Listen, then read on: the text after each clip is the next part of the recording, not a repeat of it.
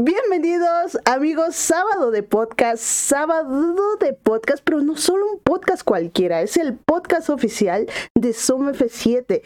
Espero que desde donde sea que nos estén escuchando, ya sea Spotify, ya sea Apple TV o Apple TV, sí, también se puede, Apple Podcast eh, y eh, de YouTube, si nos están viendo desde el estreno, pues les agradecemos mucho y que nos dejen su like. Antes que todo, si nos están apoyando con superchats, eh, pues muchas, muchas gracias. Y a los miembros también les agradecemos muchísimo.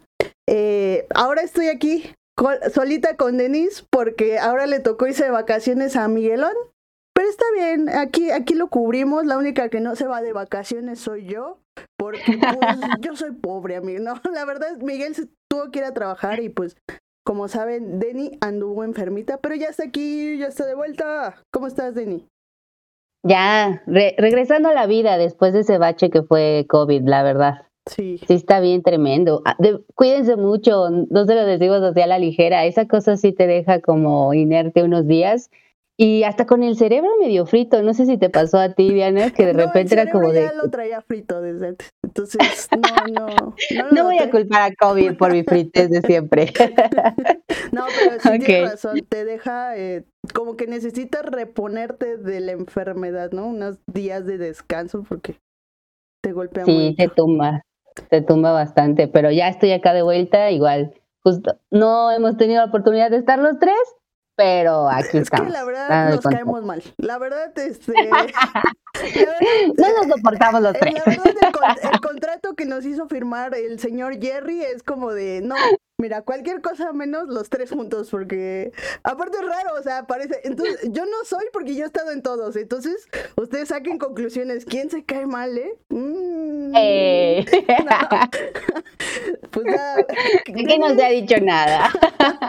¿Qué te parece si empezamos? Porque hay muchas noticias. Un buen cinéfilo mamador está informado y actualizado. Noticias.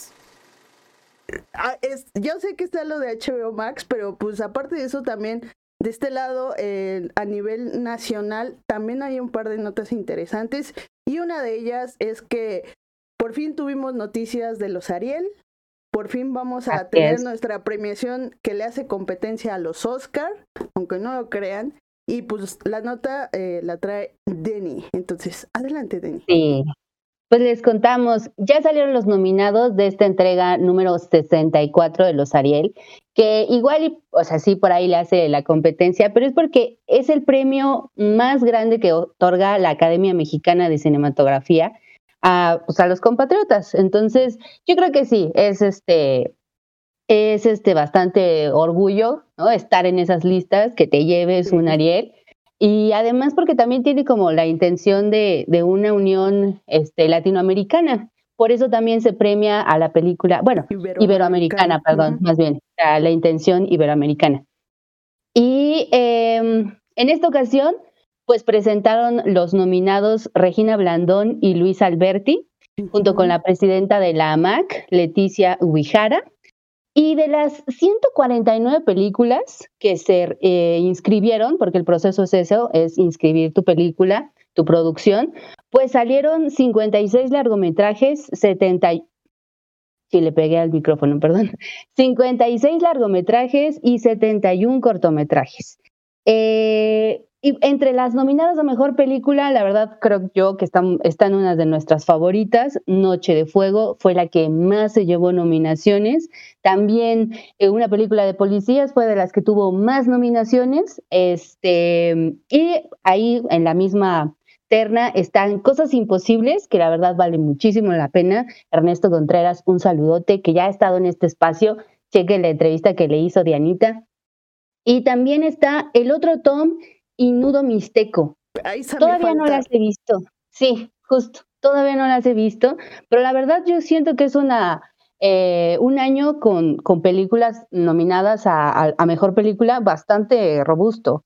está, bastante interesante.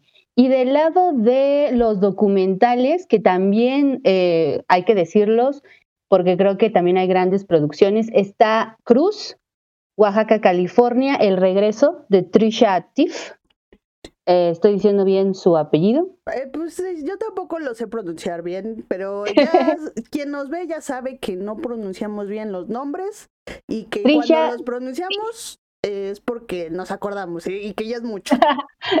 no, pero ya lo busqué bien. Trisha Sif, porque me estaba fallando su apellido. Trisha Sif Perdón, y te nombré en el silencio, de cual también ya estuvimos hablando por acá. No se la pierdan, por ahí todavía está en Cineteca Nacional. Échenle un ojo, vale muchísimo la pena. También está una película de policías. ¿Y qué les pasó a las abejas? Esas son las que están nominadas a mejor largometraje documental. Yo, bueno, de repente la academia saca muy cerca de, ya las premiaciones que van a ser en octubre, eh, la oportunidad de que se vean las películas. Tienen ahí como, lanzan unos cuantos visionados. Entonces estén al pendiente de las redes sociales de la AMAC para saber cuándo se liberan estos visionados y echarle un ojo a nuestra cinematografía. Vale mucho la pena. Sí, y creo que un tema importante que justo eh, lo estaba pensando hoy en la mañana y ayer en la noche mientras estaba viendo como todo esto de las notas, eh, híjole, es que más adelante vamos a hablar de HBO Max, ¿no? Y cómo las plataformas de streaming han estado como, eh, digamos que, pues transformándose, porque evidentemente pues, son épocas de cambio. Y algo que me preocupa y que, que no, no, no lo quiero decir porque, pues no quiero alarmar, pues, o sea, no, no quiero como crear como pánico donde no lo hay, pero es que uh, Netflix también ha estado como en crisis. Y me llama la atención que una, el Ariel, en el Ariel, eh, a partir de, creo que ya no estoy aquí hacia la actualidad, Netflix ha estado bien presente en las nominaciones y siempre ha sido como de las más, eh, bueno, obviamente en distribución, eh, con Netflix ha estado bien presente con películas que ha distribuido que son mexicanas. ya no estoy aquí, el año pasado me parece que fue... Sin señas particulares también, ¿no? Estuvo muy, muy nominada. Pero no sé si esa fue de Netflix, pero en esta ocasión... Ah, no, no, no, pues, no son, estuvo en Netflix. Son dos, ¿no? Es Noche de Fuego y una película de policías, que las dos son distribuidas por, por Netflix y que ahora eh, yo me pregunto, ¿Qué pasaría o qué hubiera pasado si Netflix no distribuyera estas películas? Así como le pasó a, Ya no estoy aquí, que antes, previamente, se había estrenado en salas, pero que su paso había sido bien desapercibido, ¿no? Sí, sí, sí. Y, y, a lo que voy con esto es más bien a reflexionar, o sea, no a sacar ninguna conclusión porque ni yo la tengo, es como de, a ver, yo, yo siempre he dicho, sí, está chido que Netflix apoye y qué padre este, que por lo menos una plataforma se interese por, por distribuir el cine nacional, pero depende, si, si HBO, que es una empresa al final de cuentas con, con intereses, eh, y aparte mm, es una empresa extranjera, hace modificaciones tan abruptas como las que a continuación les vamos a decir, pues que, que nos hace pensar que Netflix no va a hacer lo mismo, o sea, a lo que voy, tenemos un problema de distribución que se nota, se nota porque el hecho de que dos películas, las dos películas más nominadas estén distribuidas por Netflix, creo que nos indica algo. Y que creo que si Netflix del mañana dice, me voy de Latinoamérica, ¿qué, va a pasar? O sea, ¿qué, tan débil tiene que ser la industria para depender en mayor o menor medida de una empresa extranjera. O sea, eso, es lo que yo estaba pensando en la mañana, ¿no? Yo como señora que, que pues piensa, piensa eh, en el caos, porque así soy, de neurótica. Y otra cosa, ¿qué onda con las películas nominadas eh, de animación? Ay, sí, qué bueno que sacas ese tema escabroso, porque hay que decir que no son películas, es película. No, sí, es Una sola. es cierto. Es terriblemente mm, penoso, la verdad, pero sabemos que no tienen, no solo tiene que ver con, con que no haya pues una, una industria de animación todavía lo suficientemente sólida como para estar produciendo un largometraje año con año. ¿Ves? Dale, dale. Es, del COVID, amigos. Parte del COVID, amigos. Perdónenme por ese Lolita. Pero bueno, el caso es que este sí todavía la industria de la animación en México es este más para largometrajes, pues está tomando su camino.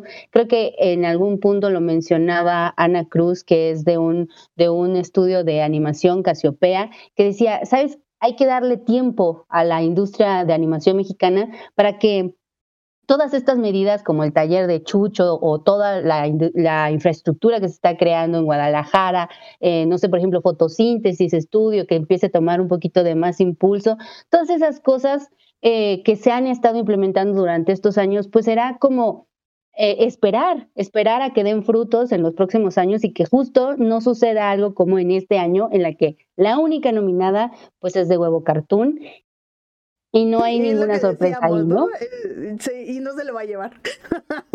Y, no se lo va a llevar, Sería una sorpresa porque sí, entiendo, ok, ok. Entonces hay que darle tiempo, pero no lo sé. Pero también impulso, mm. también mucho impulso. Y ahí viene un poco relacionado con la otra nota nacional que fue bastante eh, importante, eh, sobre una iniciativa, un proyecto que se llama Impulso al sector fílmico, eh, que, saca la Secretaría de Economía, Tatiana Cloutier, la secretaria, mencionaba en, este, pues en esta presentación que las industrias creativas representan el 2.9% del Producto Interno Bruto y que dentro de ese porcentaje el sector fílmico es el 37.8%. Es decir, o sea, sí se genera bastante a partir de las industrias creativas, entre ellas el cine, entre ellas las series, entre ellas la publicidad incluso, y que al ser un, pues un sector que genera bastantes empleos, 1.22 millones de empleos, pues su tirada es impulsarlo.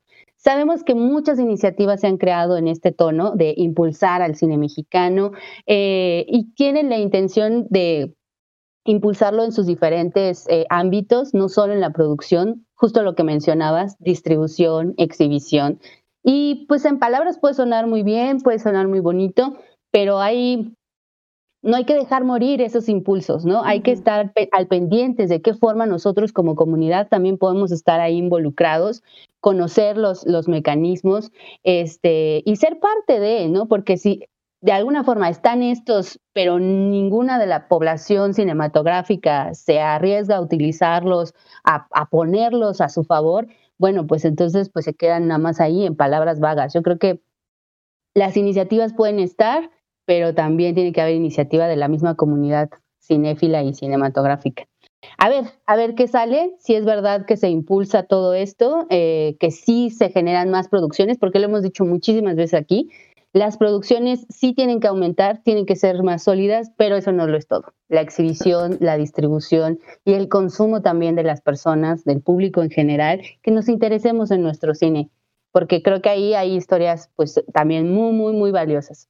Sí, sí, tienes toda la razón y pues nada, bueno, para los que no sepan, el Ariel, eh, regresando un poco a la nota y ya para concluir, la, el Ariel se va a llevar a cabo el, se me fue la fecha. en octubre. Sí, octubre, perdón, perdónenme. Este, no te preocupes. Ahí esperemos que Canal 22 nos dé una transmisión ahora sí digna, porque también es eso, pero ya no quiero hablar de eso. Sí, ya, ya, eh, ya no quiero hablar de eso. Mejor vamos a hablar de otras desgracias como lo es HBO Max. HBO Max que decidió inmolarse, dijo, miren, la neta ya me cansé de vivir, ¡Ay, nos vemos! y dijo, adiós. Eh, pues ustedes sabrán que eh, esta es la despedida de HBO Max, amigos. Bueno, le queda todavía un año, un poquito más de un año de vida.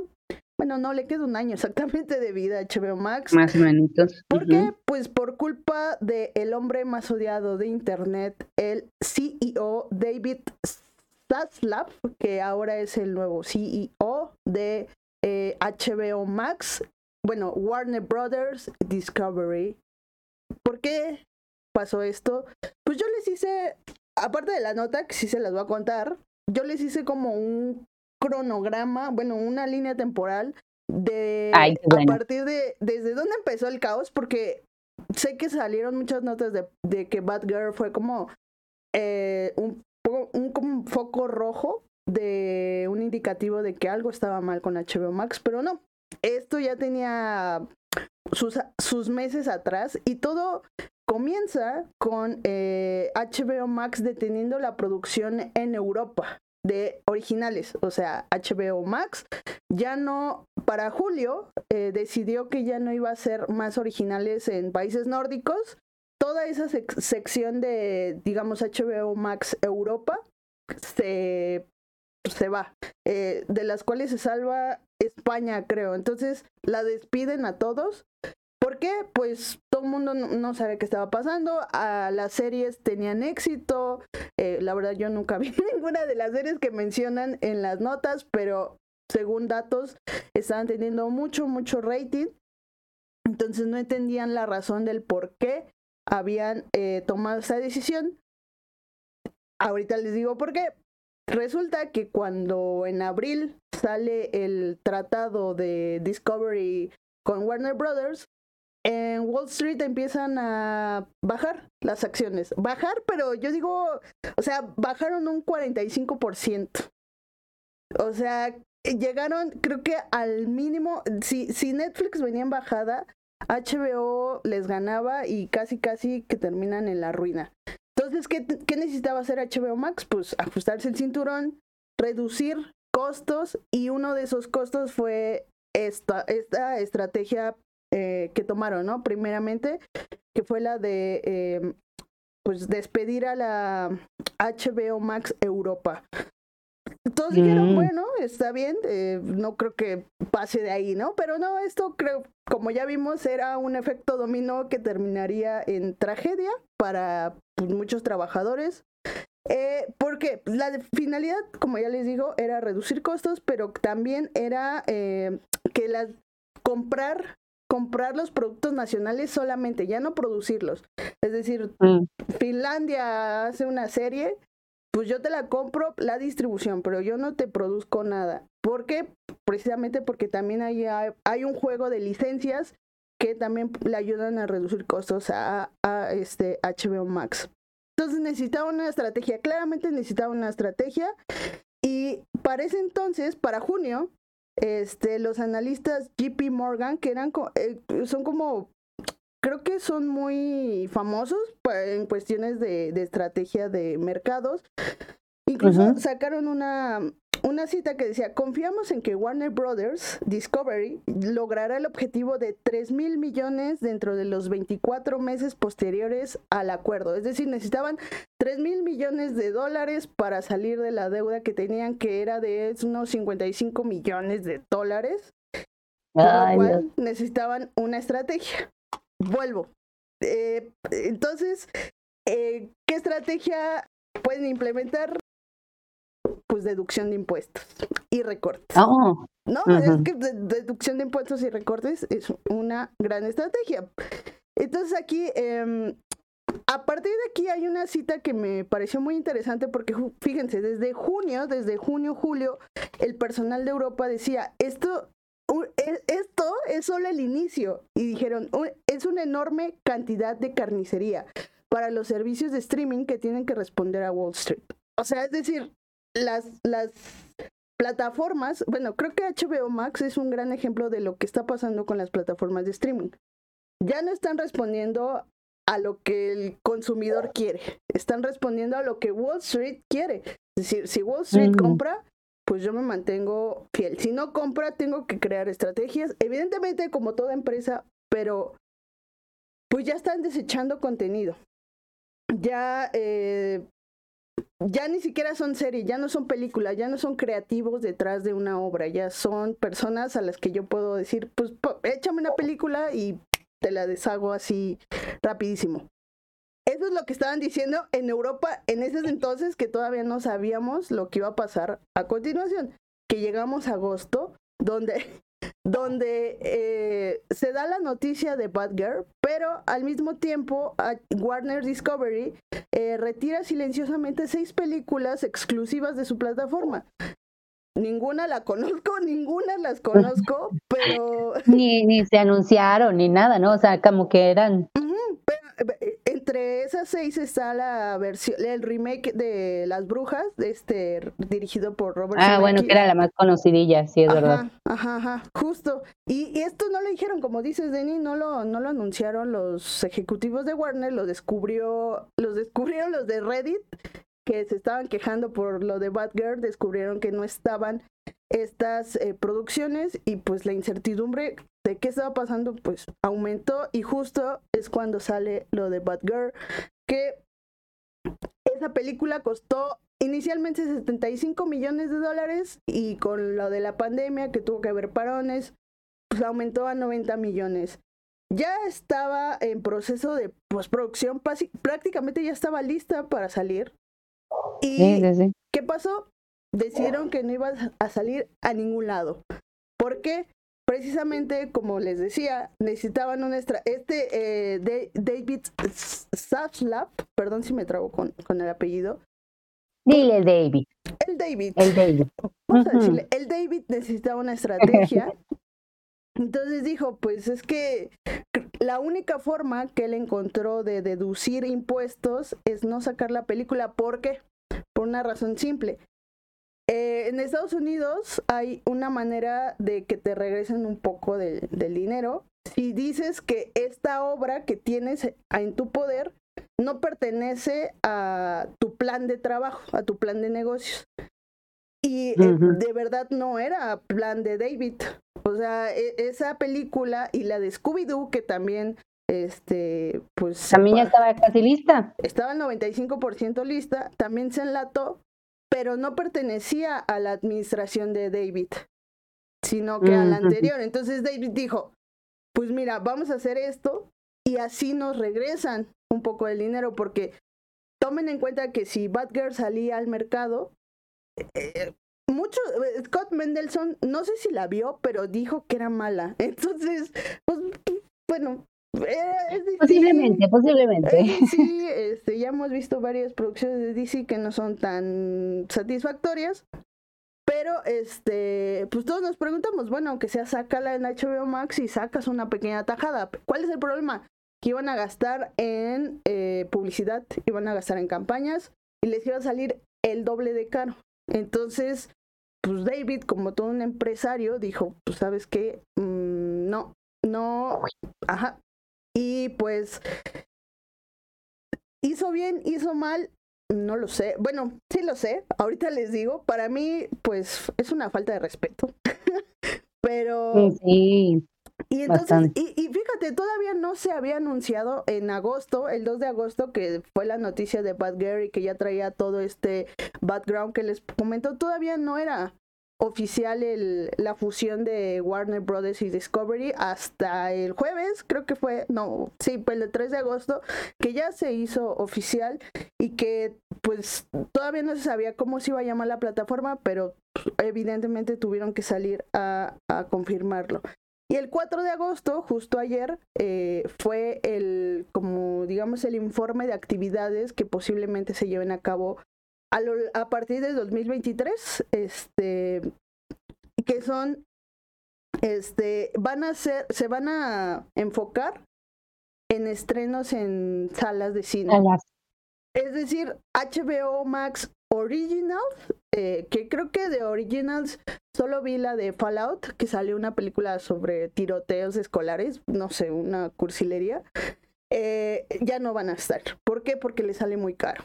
O sea, ellos, acuérdense, están, no están en la quiebra, pero están en problemas, están en crisis, más que Netflix, más que cualquier otra plataforma. Entonces necesitan abaratar costos y necesitan recuperar eh, pues dinero. ¿Y cuál creo que es la, la estrategia que ellos pensaron? Pues en taquilla. Y además anunciaron un plan de, de negocios del DC Universe eh, a 10 años, así como Marvel, con sus etapas del infinito, por ejemplo, las del multiverso, así van a ser. Evidentemente se van a ir a salas de cine, a eventos, a grandes eventos, porque eso jala taquilla y eso es dinero para, para ellos y eso es recuperarse. ¿Y qué pasa con los con los este con las películas de mediano presupuesto? Pues no van a llegar, o sea, van a llegar a las salas de cine, pero no van a llegar a la plataforma HBO Max. Eso ya se acabó. Ya eh, la estrategia que tenían anteriormente, que se acuerdan que hizo enojar a un montón de gente, entre ellos Christopher Nolan, de que sus películas Mm, iban a estrenarse simultáneamente, eso ya se acabó. Vuelven a la, digamos, a la ventana tradicional, al, al circuito de ventana internacional, al, tradicional, perdón, es decir, salas de cine y luego video on demand. No sé si les vaya a funcionar, pero necesitan el dinero y que creo que para, para una empresa creo que eso es importante.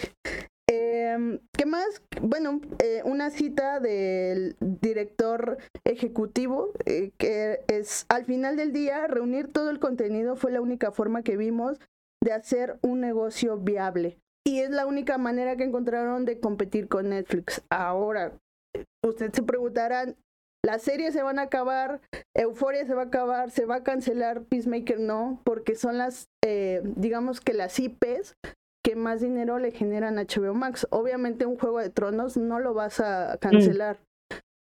Y, y es, aquí es, por eso menciono Europa, por eso me parece importante. Ahorita van a ver por qué. Acuérdense que HBO Max eh, vino, llegó a México y a Latinoamérica, pero no solo vino, sino que también produjo películas, series, etcétera. ¿Qué va a pasar con esas eh, producciones?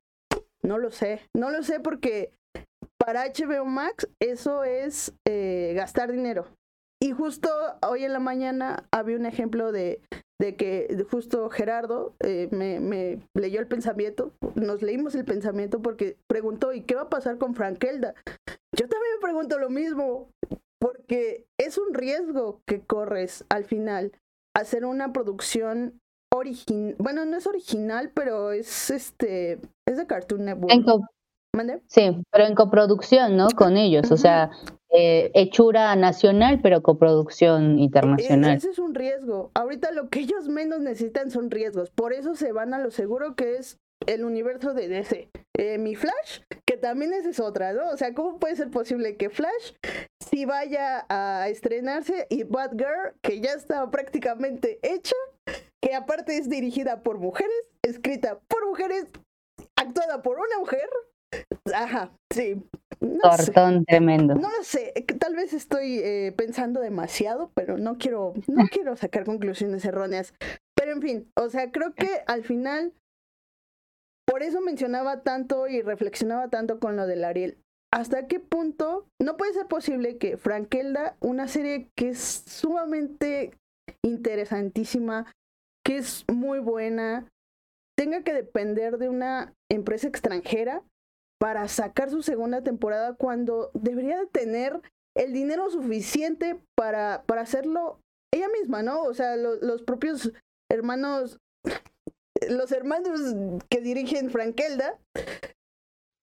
Eh, no Permíteme, no Google lo no sabe puede ser posible eso. O sea, es a lo que voy y vuelvo al punto. ¿Qué tanto, qué tan frágil es nuestra industria que tengamos que depender de HBO Max?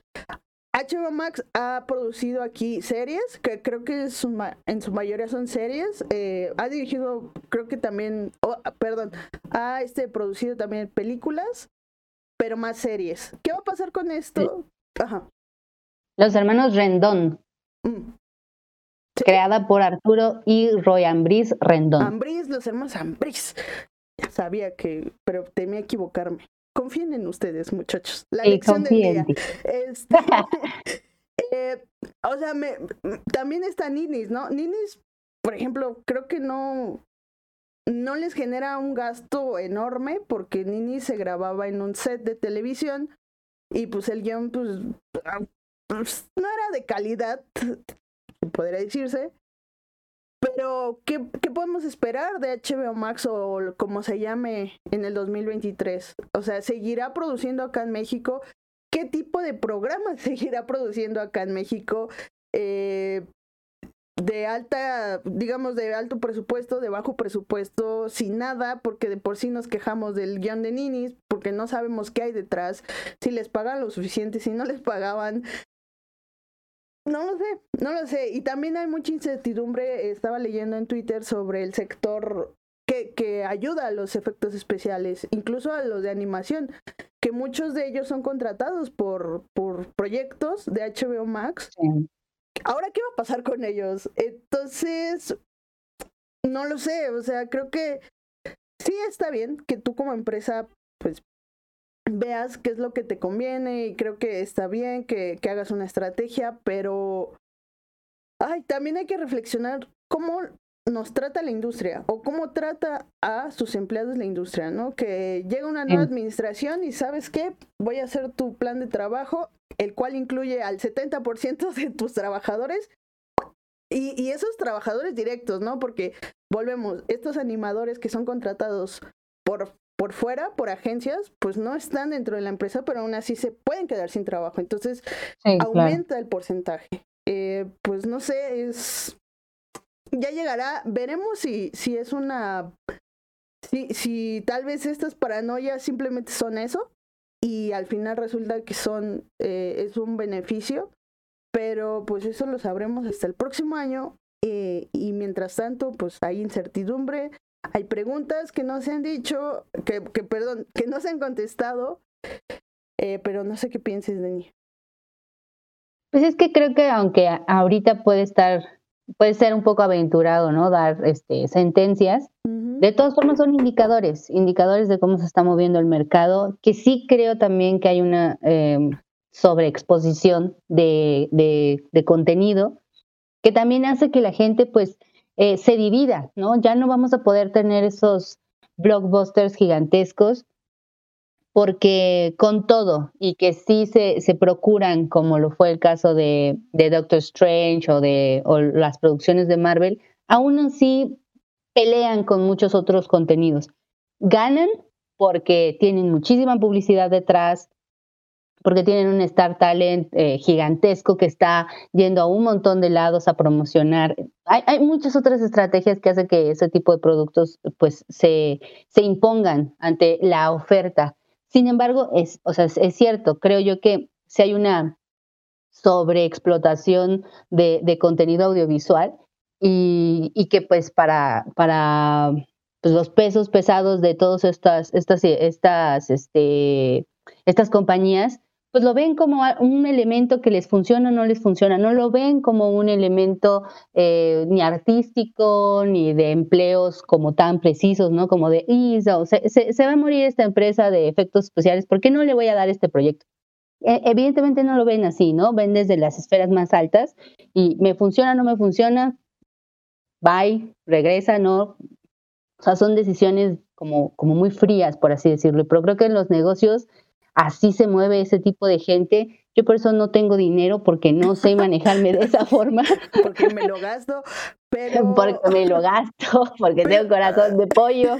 Pero fíjate, Scott Mendelson, que este es un analista de la revista Forbes de allá de Estados Unidos, justo cuando menciona lo de Bad Girl, dice, y, y justo lo de el caso de Bad Girl lo relaciona con los pilotos de televisión de series, cuando salen muchísimos, pero pocos son los que salen al aire, los que incluso los que llegan a una segunda temporada, porque también esta semana hubo eh, cancelaciones de parte de Netflix de series que pues nada más tenían una temporada, ¿no? Y decía, es que ya todo es contenido, ya nada realmente, eh, y, y contenido es, me refiero a contenido frío, como lo decía Scorsese, ¿no? Es que, que tanto se ha también citado a, a mi tío Scorsese, ¿ya ven? Ah, ya, el tío Martin. Respételo, porque tiene razón.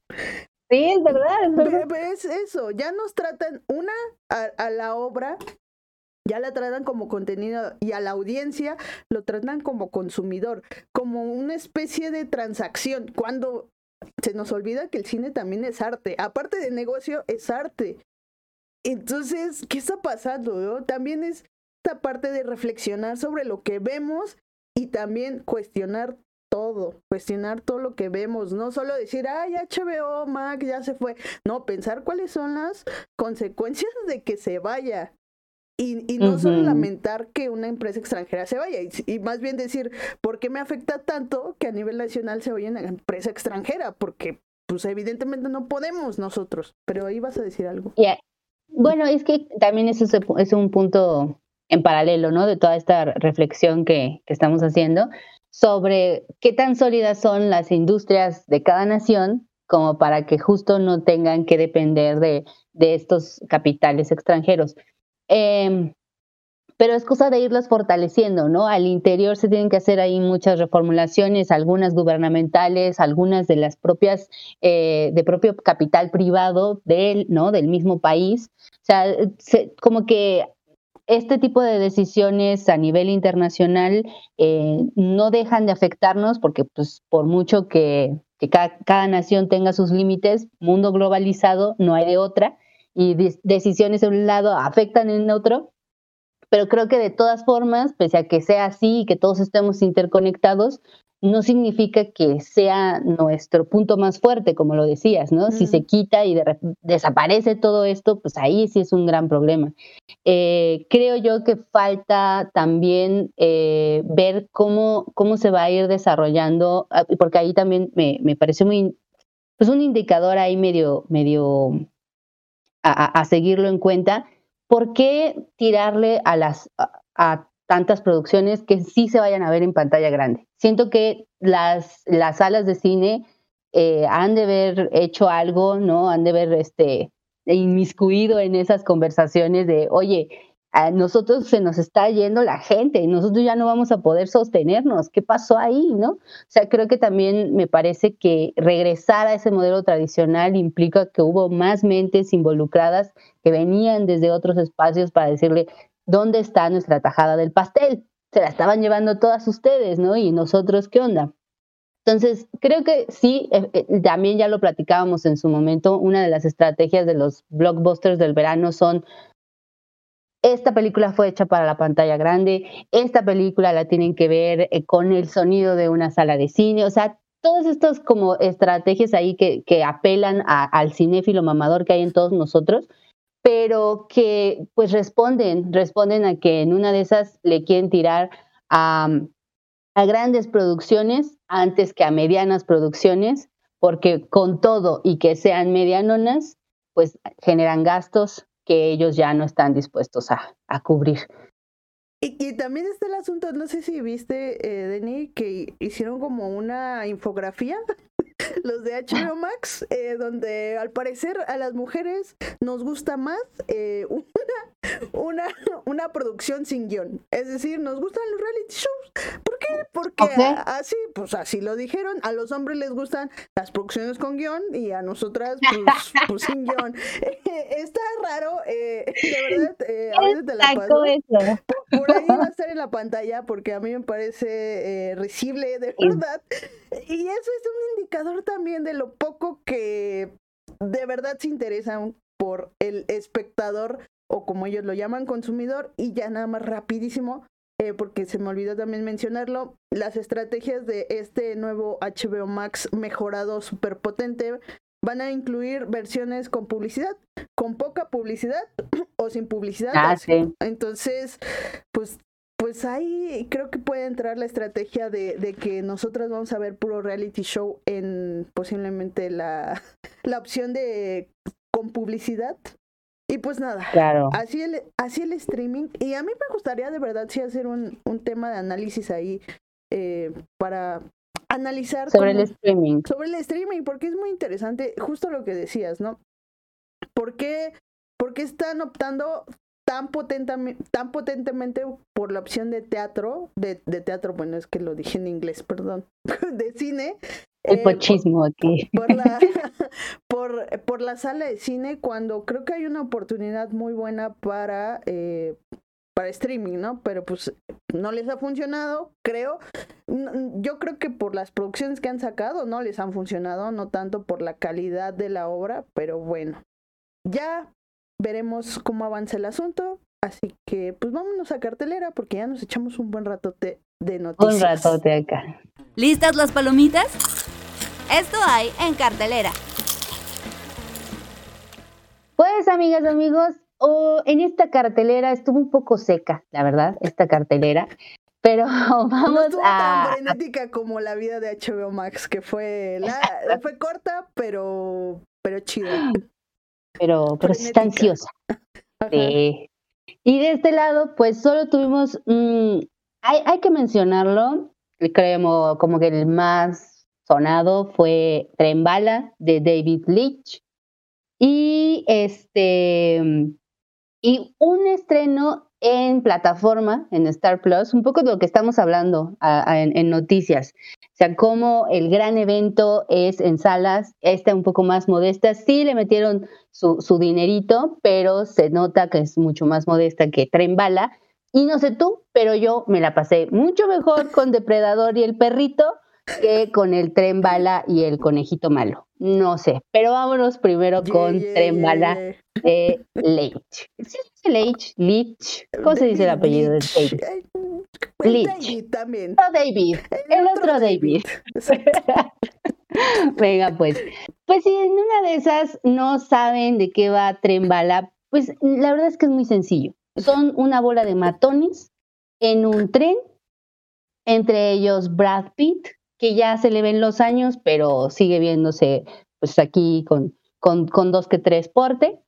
Y este, en este tren va Joy King, ¿no? Que estábamos hablando que su personaje está como medio acá, rarito. Que no, sabe si, si decir qué pedo o está medio cringe. La verdad. Sí, la verdad sí están muy raritos, personaje muy, muy este, sexualizado, pero al mismo tiempo muy infantilizado. Lo cual es peligroso, yo diría, pero bueno. Pero bueno. Y básicamente es que tienen que robar un maletín, pero van a tener que llegar a, la, a una estación y pues eh, se van a dar de madrazos durante toda la película. Pero, ¿sabes? Yo creo que los madrazos a veces hasta están divertidos, pero hay que saberlos poner porque creo yo que Leach, o bueno, ahora digámosle el David, el David eh, es alguien que, que sí se ha metido mucho en este tipo de películas, hizo John Wick, hizo Deadpool, o sea, es, es parte de su ADN. Él es este alguien de artes marciales, en realidad empezó en toda la industria como stunt, como doble y metido en las artes marciales. Y es súper, súper, súper fan de Jackie Chan. Él es así como de, oh, mi Dios, Jackie Chan, así. Entonces él decía que quería como darle ahí un homenaje a, las películas de Jackie Chan por toda esta parte como de acción y al mismo tiempo comedia. Creo que en una, en una secuencia, y justo que es la secuencia de pelea entre Brad Pitt y Bad Bunny, creo que es ahí en donde más se nota como esta, este interés por, por, por hacerle ahí un homenaje a, Jackie Chan, utilizando las cosas para poder seguir peleando. La ropa, exacto, esto es súper característico, ¿no? Cuando se quita la, la, chamarra y, y, pelea con eso, el maletín y todo. Creo que eso, en ese sentido, ahí sí está como el, el, director fan de las películas de Jackie Chan, pero todo lo demás se desmorona horriblemente y creo que desde mi punto de vista tiene que ver con el guion. Porque un guion que, eh, o sea, no hay más segundas miradas de todo esto más que vamos a, pelear, que no te hace interesarte por los personajes. Y como no te interesan, da lo mismo si lo matan, da lo mismo si lo golpean, si está herido, si no está herido, no te importa realmente lo que le sucedan a estos personajes. Creo que por eso por muy espectaculares que puedan ser las peleas, por muy, este, hasta incluso visualmente, es un atracón, ¿no? Visual de movimientos de cámara, de movimientos de personas, con todo y esa espectacularidad, como no te importan los personajes, pues da lo mismo que quien quede ahí tumbado y desangrado. No sé, ¿tú qué piensas, Diana? No, sí, que creo que, a ver, a mí me vendieron la película así como lo mejor, me la pasé de huevos, este, yo dije, no, pues, pues bueno, por la a ver, es cierto. Yo, yo ya iba con, con la expectativa de que de la película no iba a sacar nada así como profundo ni innovador, pero me la iba a pasar bien. Pasó en los primeros minutos, y fíjate que eh, hablaste del conejo malo creo que a mí me, pareció sumamente interesante esa secuencia, pero a partir de ahí todo es lo mismo, ¿no? Como que todo es lo mismo, ya las mismas peleas, los mismos encuadres, este, como que te termina cansando. Eh, incluso yo también estaba escuchando eh, que era también un homenaje a Guy Ritchie, al Guy Ritchie de los noventas, ¿no? Completamente. Y, y, me, y me fui a ver Snatch y dije, ah, chinga, cuando vi, cuando vi Bullet Train dije, ah, chinga, no puedo creer que diga esto, pero Guy Ritchie eh, no merece este homenaje porque justo lo que decías, los personajes no tienen ninguna conexión entre sí y que creo que eso es fundamental en Snatch porque los dos principales tienen una conexión de hermandad que, que justo es como el mandarina el, y limón que están protagonizados por este Aaron Taylor y este Brian Tree que, que son los gemelos. No se siente esa hermandad. Cuando pasa algo eh, trágico, no sientes como esa, ese de, ah, eso que sentías con Snatch, no lo sientes acá. Entonces creo que es, al final sí, es un desfile de clichés, es un desfile de referencias, pero no tiene un propósito, que el propósito, la premisa es, este, no puedes, esta es la película perfecta para los neuróticos, para que los lleves y les digas, ya ves, no puedes controlar el pinche destino, deja de estar pensando, ¿no? De más. Pero te lo repite una y otra y otra. Y al final dices que sí, que ya entendí, chingada madre, que no puedo controlar mi destino. Ya entendí, no es necesario que me lo repitas. Entonces creo que al final sí tiene eh, estos movimientos frenéticos que no creo que no solo son de Guy Ritchie, sino que creo que justo este cine de los noventas muy de videoclip tiene, tiene ese estilo, pero nada más, o sea, creo que sí, como dices, son personajes bien... Estaba pensando si son eh, personajes que nacieron para morir en el tren y no tienen otro propósito, o sea, no tienen ningún contexto, lo cual no quiero decir que te lo que te cuentan algunos contextos, pero que no sirven para nada, sirven para rellenar la película, que la película vuelvo, yo ya iba con una expectativa de que no iba a haber nada nuevo, nada que me dijera, ay, salí con una reflexión, ¿no? Pero al final tampoco... No le ibas a, a pedir mucho. Tampoco me entretuvo, o sea, me entretuvo partes. Ahí era como una montaña rusa, era como de, ah, una secuencia buena de, de acción. Claro, las secuencias de acción creo que sí están buenas, pero es que cuando tienes muchas, ya pierde como la magia. Y que creo que en Deadpool, por ejemplo, ya que eh, para compararlo con, con su cine, pues Deadpool tenía el carisma de Ryan Reynolds y los chistes y, y funcionaban y la película funcionaba con comedia. Y aquí intenta ser demasiado chistosa y cosa que no le sale. Y justo eh, ahorita que vamos a hablar de Depredador, algo que a mí me, me gustó de la primera Depredador es que es absurda, es estúpida pero no tiene intenciones de serlo. Y esta película, Bullet Train, se, se esfuerza mucho en ser estúpida y tener diálogos tontos. Y se esfuerza tanto que se quiere hacer chistosa y no le sale. Eh, luego, luego notas las intenciones de la película y dices, ah", y, y, no es que de verdad yo me esforcé porque me gustara y hasta salí de la sala de cine y, diciendo, ¿seré yo la amargada?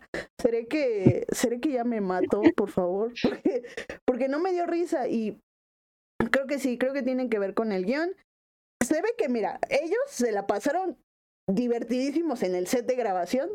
Sí, sí, sí. Pero pues, la película no refleja eso y es una lástima, porque era una buena idea, a mí me parecía una buena idea. Cinco asesinos en un tren, es algo que ya hemos visto, pero que suena atractivo, pero mm, no Es que la premisa es base, ¿no? O sea, una muy básica, perdón.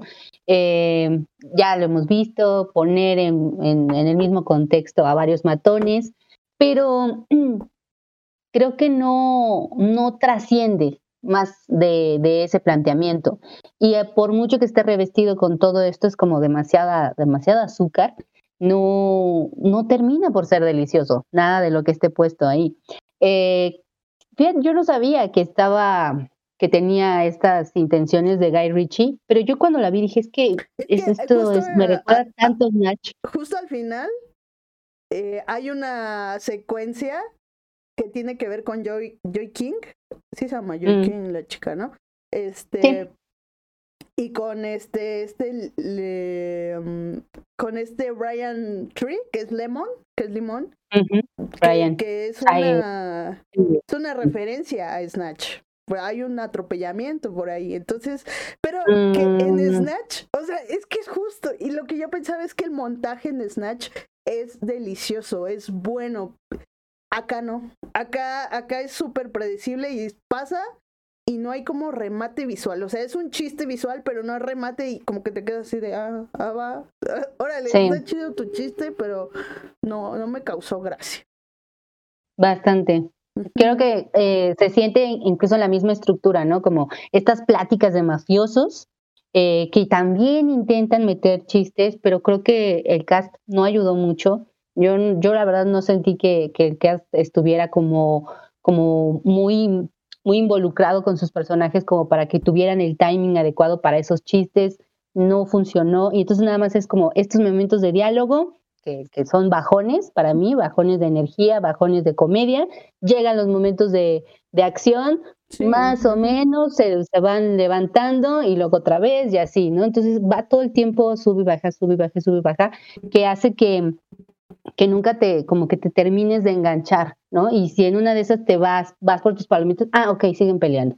¿no? O sea, no pasa nada si te pierdes un pedazote, porque pues regresas y sigue siendo lo mismo y pues el final es sumamente predecible también, ¿no? Sí, A mí. La, Ah, la escena final, la pelea final, sí es como de, güey, súper inverosímil, ¿no? Es como de... todo tanto para esto, de verdad. ajá, ajá. Pero ibas a decir te No, interrumpí, te interrumpí, perdón. Ya no te preocupes. El caso, para mí, que la única sorpresa que realmente me llevé fue el conejito malo. ¿Y sabes por qué? Porque yo pensé que de verdad no iba a dar una. Y perdónenme quienes sean fan del conejito malo, no es nada en contra de él. Solamente pensaba que de verdad no iba, pues no iba a dar el ancho, ¿no? Y que lo habían jalado pues más porque pues es una de las figuras más reconocidas ahorita, ¿no? Y Sans, ya, nomás por eso. Pero no, la verdad es que hizo un buen trabajo, se vio que se esforzó, este, que se la crees, pues, ¿no? Que ahí está como, como, que se entregó para el papel. Como narco, chica. Como- eso también me pareció algo ofensivo, la verdad, ¿no? O sea, como de mm, el, estereotipo No, de todo lo eh, eh, mexicano. Sí, pero era un juego de cliché. O sea, creo que la película juega Sí, eso, a hacer exacto. un cliché, ¿no? Enorme. Es, un- es un cliché completamente, se están burlando, espero que eso sea, porque Sí. incluso lo que siempre hacen, ¿no? De, es mexicano, pero tiene música españolada, es como, ok, gracias por la mezcolanza, pero eh, el caso es que con todo y todo, a mí, me, toda su secuencia, todo lo que tiene que ver con su back eh, para poderlo poner en, en- en el tren, me recuerda mucho a todo lo que se está haciendo de producciones de publicidad, cuando te están contando qué tan mexicano es lo mexicano, ¿no? Y entonces te sale acá como los tacos y luego como este, alguna, algún paisaje de algún lado de la República. Ajá. Y luego ya te sale acá el, el promocional de la cerveza que usted guste, ¿no? El refresco que vamos más le agrade. No vamos a decir para que nos patrocinen. Pero el caso es que me, sentí que toda esa secuencia tiene mucho de publicidad y, y me- y a mí más bien me llevó como, como a reflexionar en torno a, a cómo ya los códigos de ambos espacios, de la publicidad se está haciendo cinematográfica o el cine se está haciendo muy de la publicidad, porque como, como está todo tan fragmentado, como el cine empieza a ser a, a veces como, como, como pequeños, ¿no? Co- cositos, y eso pues se acerca más a la publicidad, se acerca más a lo que hay de contenido audiovisual y no precisamente a una narrativa mucho más alargada, que es lo que ha propuesto el cine pues durante mucho tiempo. Mm, Mira que- No sé, ahí me llevó a esa No, reflexión. está bien, está bien. A mí, a mí sí me gustó Bad Bunny. Yo salí cantando. Esta sí, esta no, Sí, esta no. la pero- verdad es que sí, fue para mí la- lo, mejor de toda la película es Bad Bunny. Pero si la vaya a ver, eh, pues vaya con amigos, ¿no? Que vayan con amigos. Yo creo que con amigos, con unas buenas palomitas se disfruta más para echar el desmadre ahí, para Sí. echar el comentario.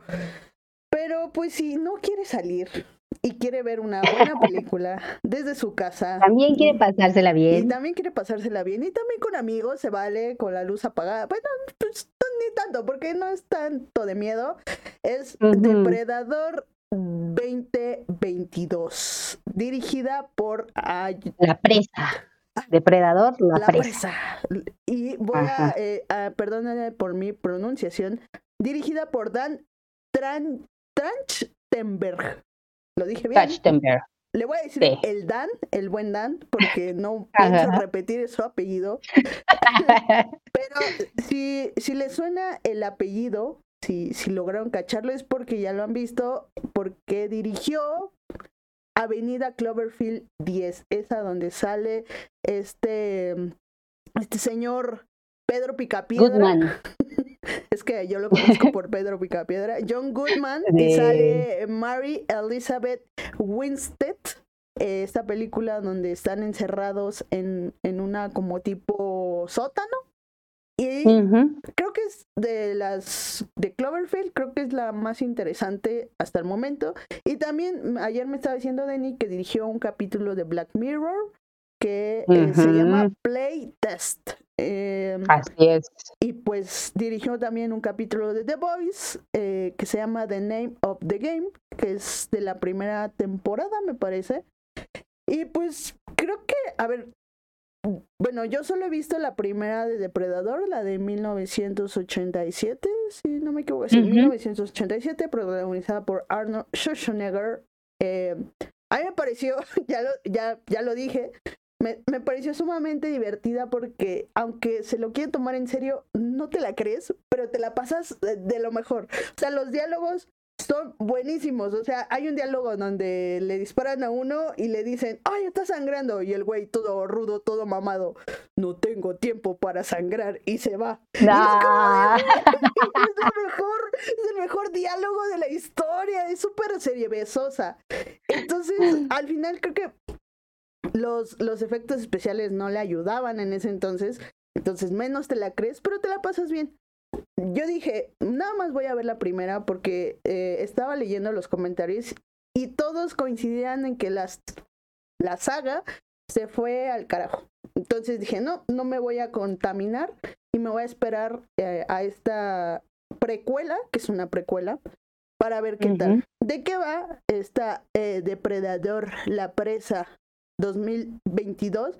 Pues nada, se, se sitúa, digamos, creo que años antes En la- 1719. Ujú, eh, y este, nos enfocamos en una tribu este, nativoamericana y específicamente nos centramos en Naru, que es una, nativo, una chica nativoamericana que pues eh, está creciendo y eh, quiere ser como reconocida por la tribu, porque acuérdense que pues la tribu pues, eran básicamente hombres y pues no aceptaban a las mujeres porque las mujeres tenían que estar como en, pues, en la cocina, cuidando de los maridos, pero ella, O en la recolecta, ¿no? En la colecta de, de o sea, el hombre a cazar, recolección.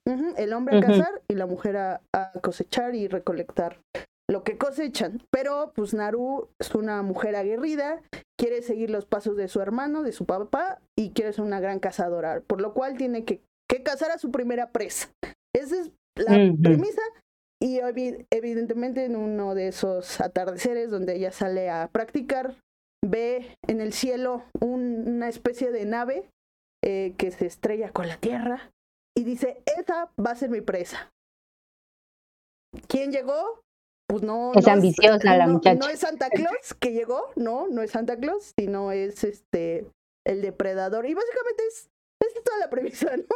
Yo creo que ya, eh, así como el tren bala, sencillita, pero creo que aquí una de las cosas que me gustó, fíjate, fue el guion, porque me gusta que eh, este, el buen Dan siempre como que está ya la, la película, ya tiene sus fundamentos. En el caso de Cloverfield, pues ya sabíamos que era un monstruo que había venido a destruir pues, la Tierra. Y en la película de Cloverfield Tent decide dejar un poco en segundo plano este monstruo y enfocarse en el mismo universo, pero en otra situación. Lo cual es Exacto. muy interesante y creo que por eso hace interesante la película. Y aquí, pues, hace un poco lo mismo. Creo que deja un poco en segundo plano al monstruo y se enfoca más en el crecimiento de Naru como cazadora. Eh, Sí, y aparte, no me gusta que no se vaya por la fácil, por, por el thriller o por el, el suspenso fácil, que es como. No he visto las otras de Predador, pero pues sí he visto películas como de ese corte, que es como la típica historia que se repite una y otra vez, ¿no?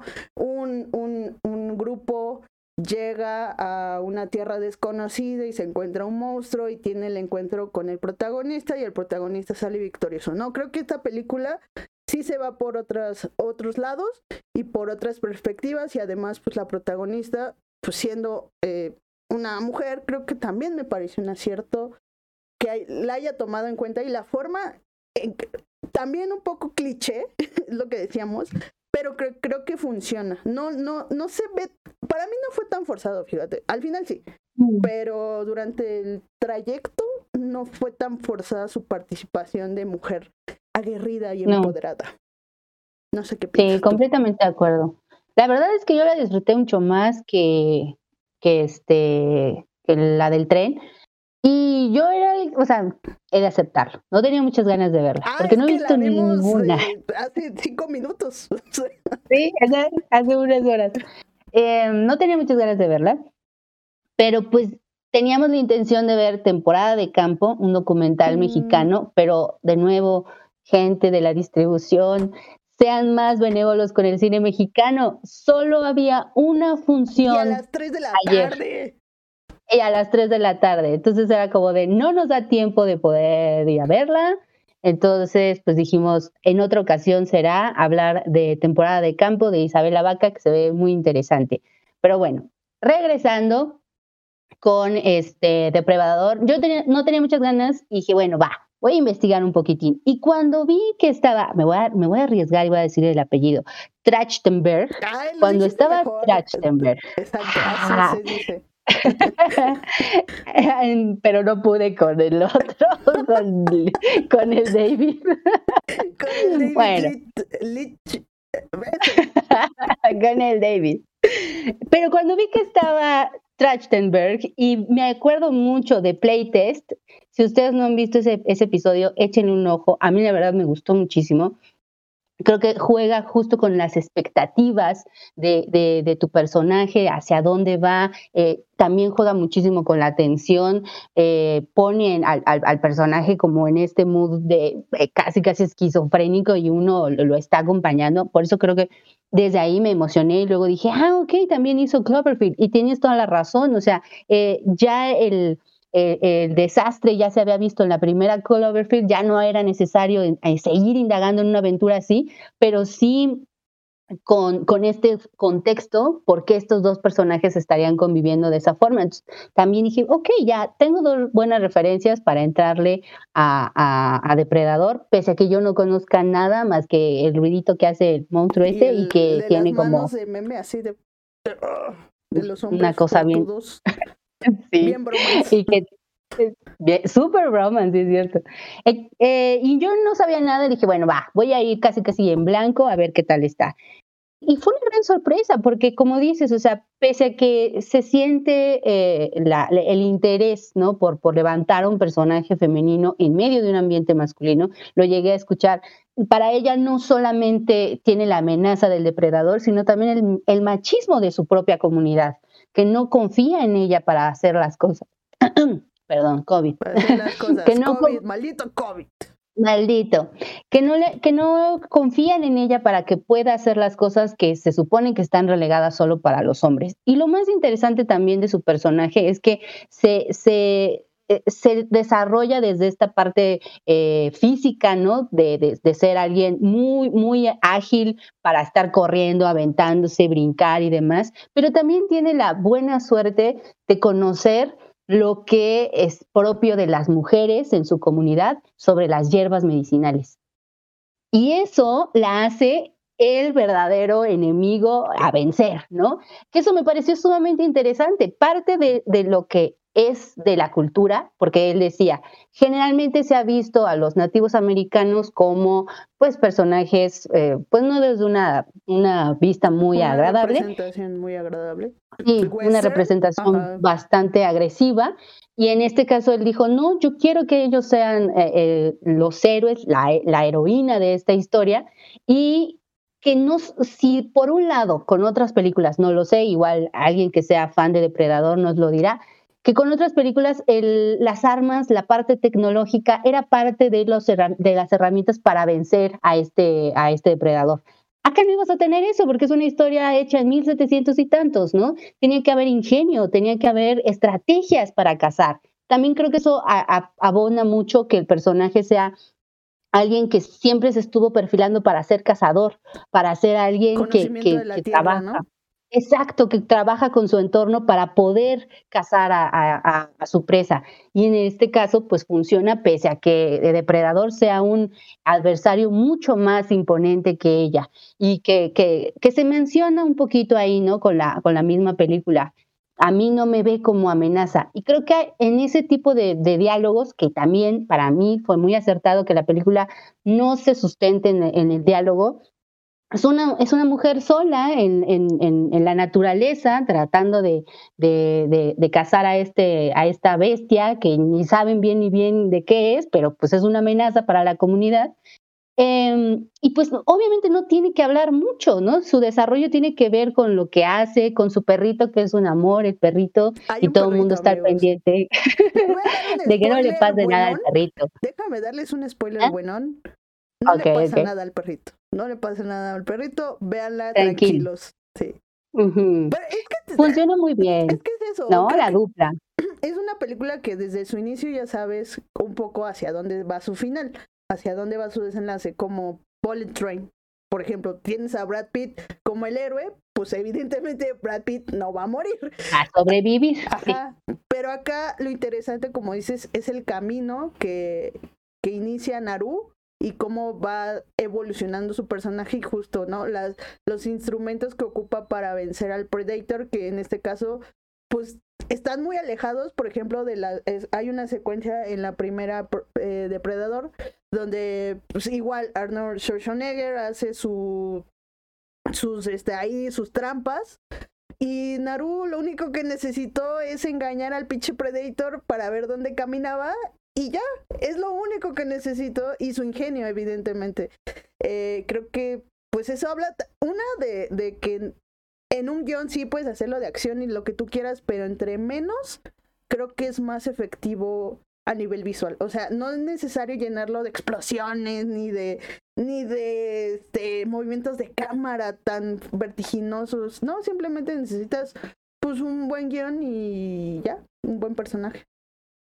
Sí, un buen desarrollo, porque creo que también lo que decíamos de, de Tren Bala, como los personajes no, no, están desarrollados para que tú estés conectado con ellos, pues te da lo mismo, ¿no? Si desaparece uno u otro. Pero acá no, la verdad es que sí te interesas por ella, te interesas por, por la familia que tiene, este, por el perrito, entonces estás al pendiente de que no les vaya a pasar nada. Y durante todo, todo su aprendizaje de ser cazadora, pues terminas por, por, por demostrarse, ¿no? En la gran batalla final, que, que todos estos elementos están ahí. Lo mismo, no hay nada bajo, no hay nada nuevo bajo el sol con esta película, pero creo que todos los elementos están mucho mejor cohesionados para que tú estés interesado en la película, pese a que sean las mismas herramientas de muchas otras películas de este estilo, ¿no? Y pues cabe mencionar también cómo cómo presenta a, Depredador.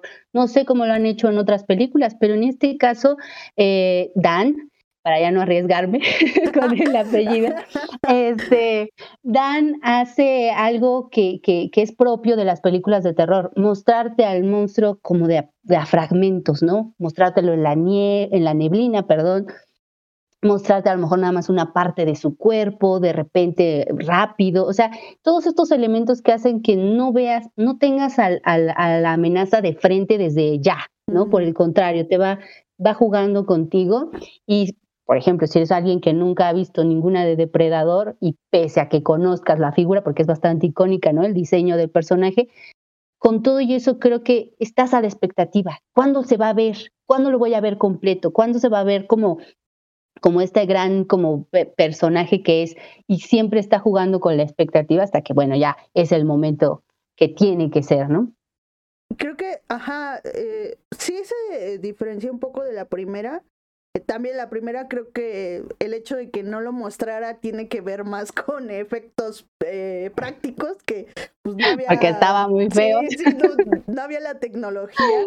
Pero aquí creo que funciona en otro sentido y es que es el de conocer a tu enemigo o bueno, al, villano, al monstruo, como, no como un monstruo que llega a matar a, gente, sino como, yo tampoco he visto todas las de Depredador, ¿eh? pero en la primera, pues sí es como, obviamente ves a, un depredador que va a matar a, al humano, pero acá ves a un depredador que no es que mate al humano porque es humano, sino porque lo ve como el, una, lo ve como el rival más fuerte a vencer, porque y te lo muestra en la película, ¿no? Durante un par de secuencias, como él no ataca a las especies más débiles, sino a las más fuertes, porque son las que lo amenazan con matarlo. Entonces, al final no es un enemigo, es una persona también que está sobreviviendo, que está cazando, que, que hay un diálogo que dice que está cazando para sobrevivir, para sobrevivir en la cadena eh, alimenticia, por decirlo de alguna forma. Y eso también como que te hace, pues, no deshumanizar tanto a, Depredador. Sí, no, no es un monstruo sin conciencia, ¿no? Por el contrario, sí tiene una cierta personalidad, es un humanoide, por así decirlo, ¿no? Tiene hasta esta estructura eh, este, bípeda. Pero también una de las cosas que creo que la película pues pone de manifiesto, aunque no creo que sea su intención principal, pero no podía alejarse de eso, o, o por lo menos ahí lo pone de refilón, esta cuestión de una conquista, estos dos mundos enfrentándose porque pues e, evidentemente con, con, un ambiente que era como muy naturalista y luego llega otra cosa que es completamente ajena a ese mundo, se siente este choque cultural de por qué hace, o sea, cómo hace eso, ¿no? ¿Qué, qué herramientas trae? Y el, el, choque cultural que vivieron muchas de las, eh, de, los, de las culturas originarias de América al enfrentarse a las culturas europeas. O sea, creo que eso definitivamente creo que está ahí de refilón pero no se clava con ello, ¿no? No, no intenta hacer una Pocahontas, no intenta nada que tenga que ver con, con, la parte histórica, pero sí se siente que hay veces hay como, como un doble discurso de ella, este, pues casi casi siendo quien domina a esa fuerza externa, que me parece pues bastante acertado porque volvemos al punto, no, no lo domina simplemente por, ni por la suerte, ni porque, no sé, o sea, lo domina por sus habilidades, por específicamente quién es ella como mujer y como persona hábil que es, ¿no? Más allá de su género creo que eso, eso la, la convierte en una película sí simple en su estructura, pero con ciertos elementos que parte de, que, creo que tienen ahí como un discurso extra, más allá de una película simplemente de acción. Pues nada, está en Star Plus, véanla porque para que no salgan al cine para ver Bullet Train, mejor escuchen a Bad Bunny en Spotify y ya váyanse a Star Plus a ver, eh, Depredador, la presa. Y pues nada, vámonos. Eh, hoy no hay análisis, amigos, perdonen. Seguimos trabajando para usted. Así es. Hoy no hay análisis, pero la verdad es que te aventaste una muy buena este, cronología de los hechos con lo de HBO Max, que era bastante bastante acertada y creo que ahí era mejor platicar un poquito más de ello. falta, entonces creo que es análisis escondido, pero falta el análisis bueno que espero pues dentro de unas semanas traerlo. Pero de mientras, vámonos a las recomendaciones. Vámonos. Recomendaciones caladas, recomendaciones garantizadas. Ya estamos de regreso. Eh, les, oigan, no les hemos agradecido si nos han dejado superchats o comentarios o likes, pero les agradecemos a quienes nos estén escuchando desde Spotify, y Apple. Eh, también les mandamos un saludote. Pues vamos a empezar con las recomendaciones de esta semana. Eh, yo voy a empezar, si quieres, Denny. Eh, justo les voy a dar una recomendación de HBO Max, ya para darle la última, y se pone la última despedida antes de que se inmole porque murió. El cine murió un poquito, no, no murió, no murió. HBO Max no es cine, no, no es cierto, sí es cine, sí es cine. Pero bueno, mi recomendación es eh, The Last Movie Stars. Es una serie documental de creo que ocho episodios. Está dirigida por Ethan Hawke, el, sí, el actor de eh, la... Sí, el actor de... Boyhood, iba a decir Old Boy, de Boyhood. y este de la primera reforma y de este antes del anochecer, antes del atardecer y antes de la medianoche. Ese señor. Eh, ¿De qué va este documental? Pues miren, Ethan Hawke eh, estaba, e, era pandemia y a sus manos llegó pues este material de eh, Paul Newman, que estaba trabajando junto con Stuart Stern.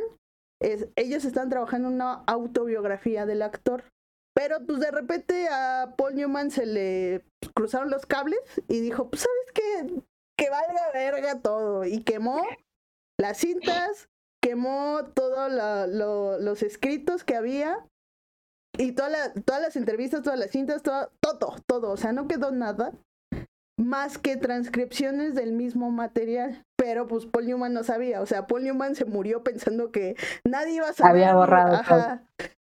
¿Quién sabe por qué? Ya les digo yo. Y entonces este material llegó a las manos de, eh, de, de Hawk eh, y HBO Max y pues a, partir de ahí este, el actor hizo algo bien interesante, que creo que además del material que se muestra de Paul Newman y, y, su vida y la vida que vivió junto a su esposa, este, Natalie, Natalie Woonworth, creo que el trabajo que hay detrás también es interesante. ¿Por qué?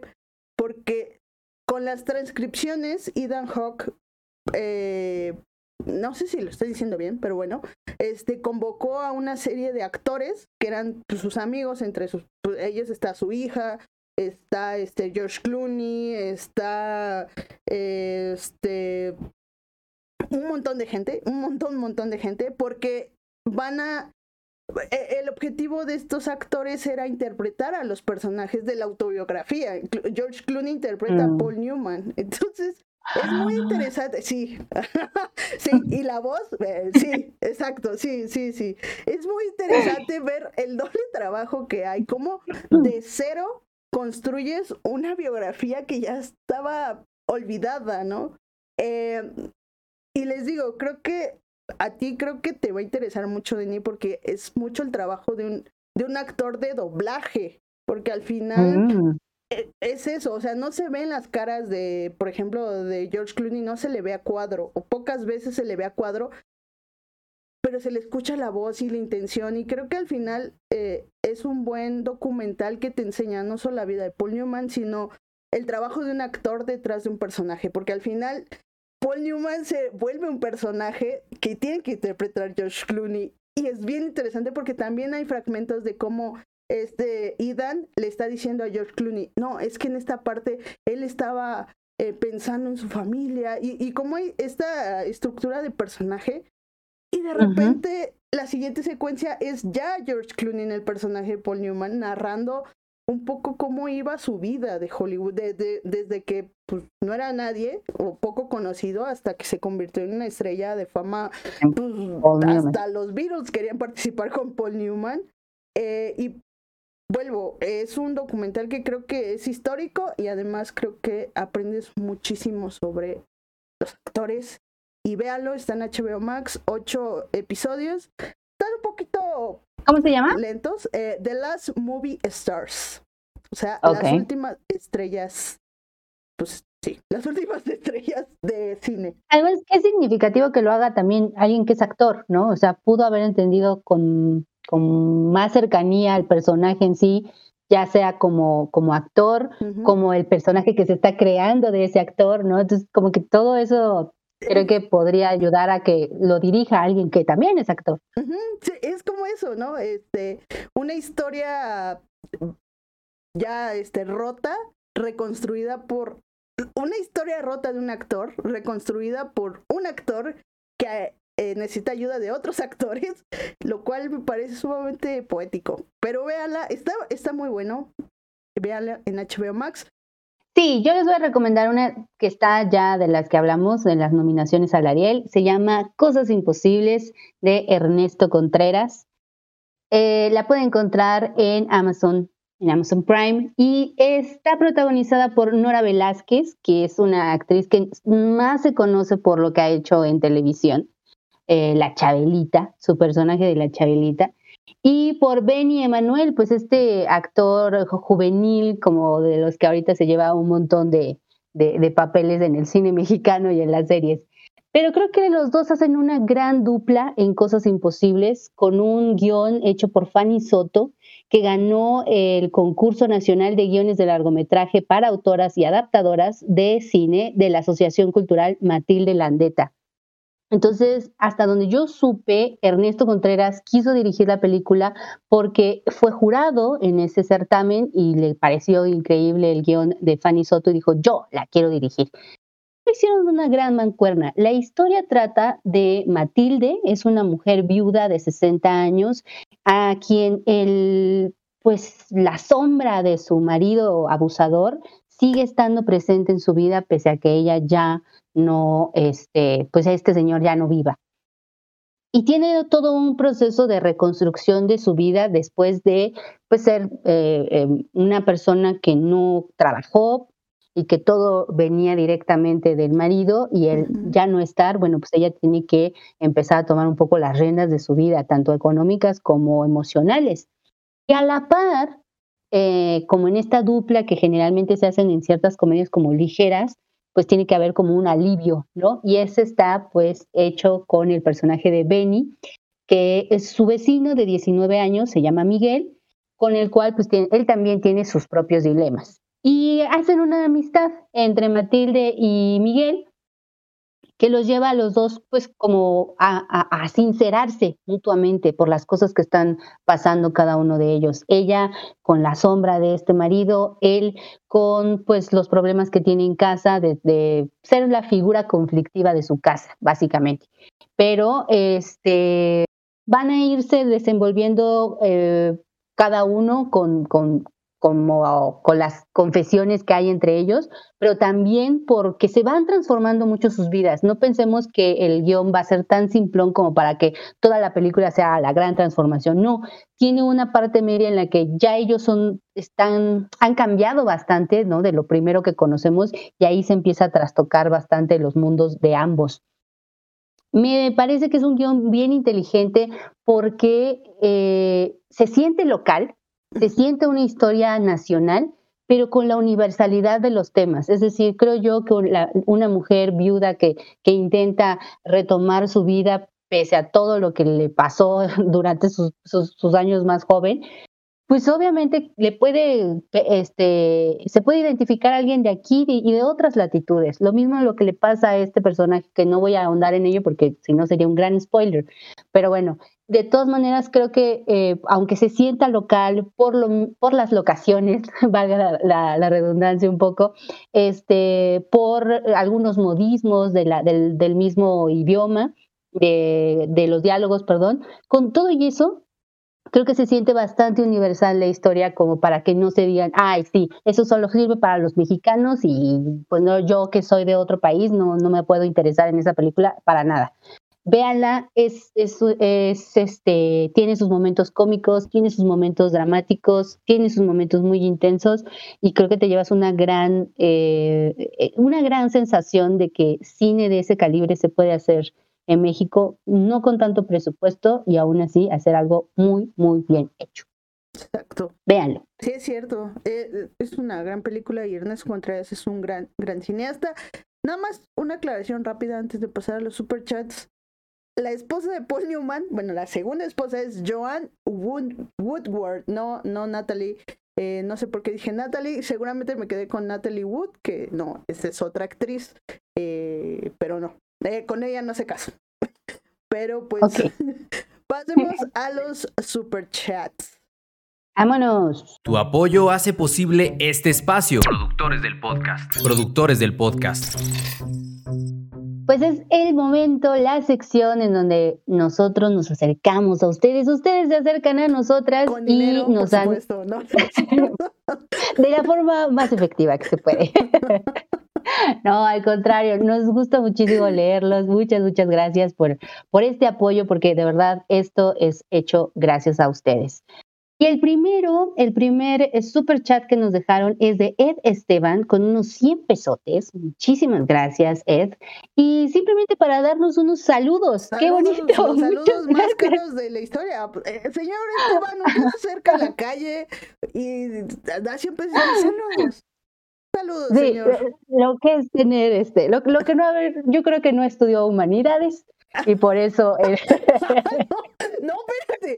Esteban, no le hagas caso a Denis. Denis está malita por el COVID. Todavía está. perdónenme, tengo cerebro COVID, No, amigos. pero No, no, no. muchas, muchas gracias. Se agradece que, que nos saludes. Muchas gracias. No, exacto, que nos saludes con unos 100 pesotes, pero cualquier cosa que quieras comentarnos, también alguna recomendación, todo aquí se lee con mucho gusto. Yes. Vas, el que sigue. sí. El que sigue es de Emanuel Mata, con 20 pesotes. Emanuel dice, estaría cool una colaboración con mi gala, los TQM.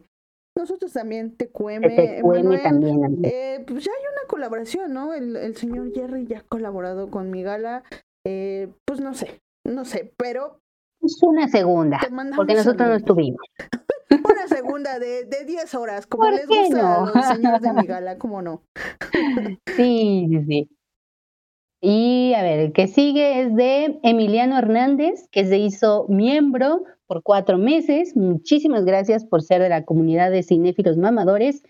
Eh, y nos pone saludos, me alegran todos los sábados. Ay, muchas gracias. Muchas, muchas gracias, Emiliano. Re- Gracias. les recordamos, suscríbanse al canal. La verdad es que hay, ya tenemos ahí nuestra ronchita de buenos videos, de buenos análisis. Este, que vale mucho la pena que ahí le echen ojo, que lo disfruten. Y pues nada, muchas gracias por unirte a la comunidad cuatro meses más. Sí, sí, sí, y se vienen más análisis y consideren hacerse miembros. 20 pesitos, no les cuesta nada.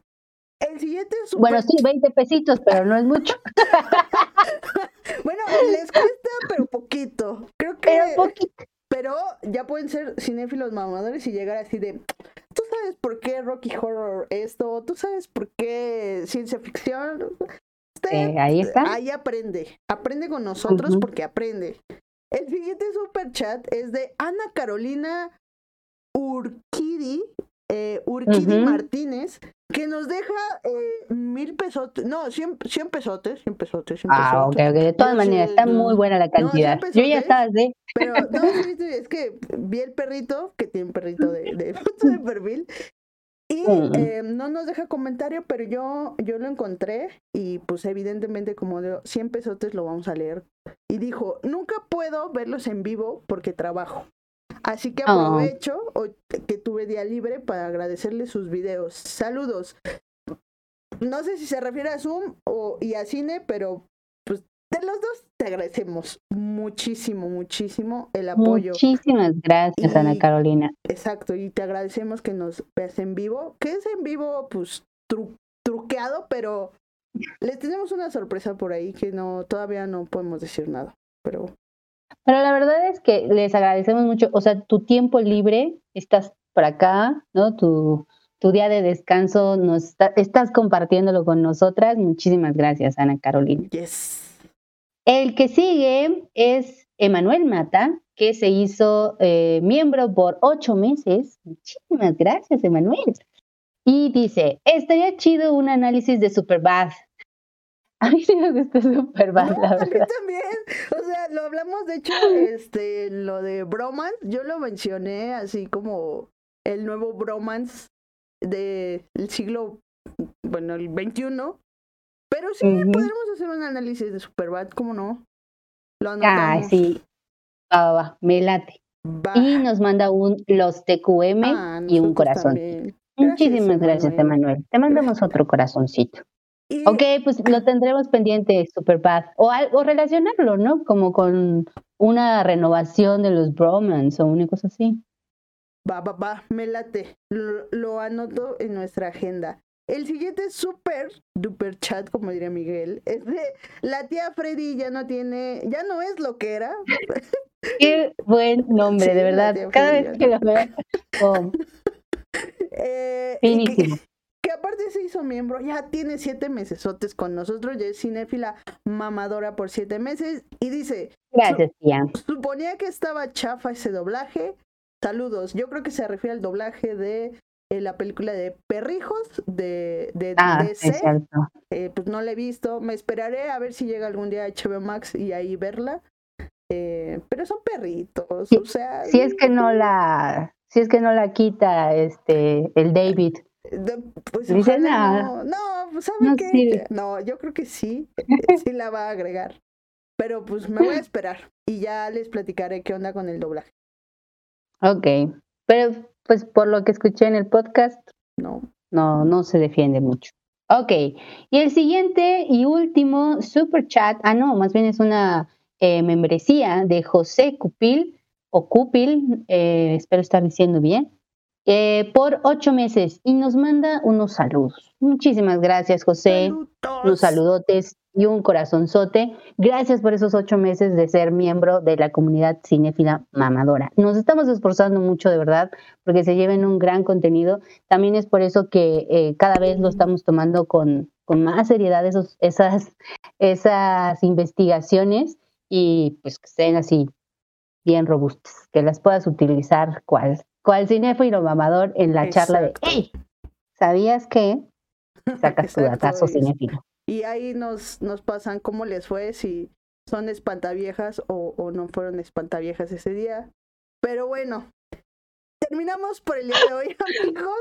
Eh, ya no sé ni lo que estoy diciendo, ya me parezco a Miguel No. cuando termino un episodio. Algo pasa cuando, cuando empiezas a conducir un programa, como que se te suelta la lengua. No sé, amigos. Pero bueno, nos vemos la próxima semana porque eh, la próxima semana que eh, no sé si ya es NOP o todavía no se No, estrena, todavía no, es hasta el Ay, 25. maldita sea. Bueno, pues ya estás ansiosa porque salga no, Sí, pero todavía, ver, todavía por aguanta. favor, ya quiero ver alienígenas. Pero bueno, ya veremos qué hacemos la próxima semana. Muchas gracias por vernos, por llegar hasta acá. Recuerden dejarnos sus comentarios porque la vez pasada fueron poquitos comentarios, entiendo, no estamos los tres, este, pues nos quieren ver a los tres, yo también, pero pues hay que trabajar amigos, ni modo, no se puede ser todo en esta vida. Pero bueno, gracias Denny por acompañarme y ya que estás enfermita por COVID, que no te importó y que estás aquí acompañándome. Ay, no, pues, ¿cómo, ¿cómo te iba a dejar morir solo? Pues, Para nada. pues, ni, ni lo iba a hacer. Solita yo no lo hago. Imagínense, Ah, dos y apenas saqué el programa. No. No, no, no. Todo bien bueno el chismecito entre amigas, la verdad. Ay, sí, chismecito. Pero bueno, nos vemos la próxima semana, amigos, para más chismecito y para hablar, pues a ver de qué se nos ocurre. Adiós. Cuídense.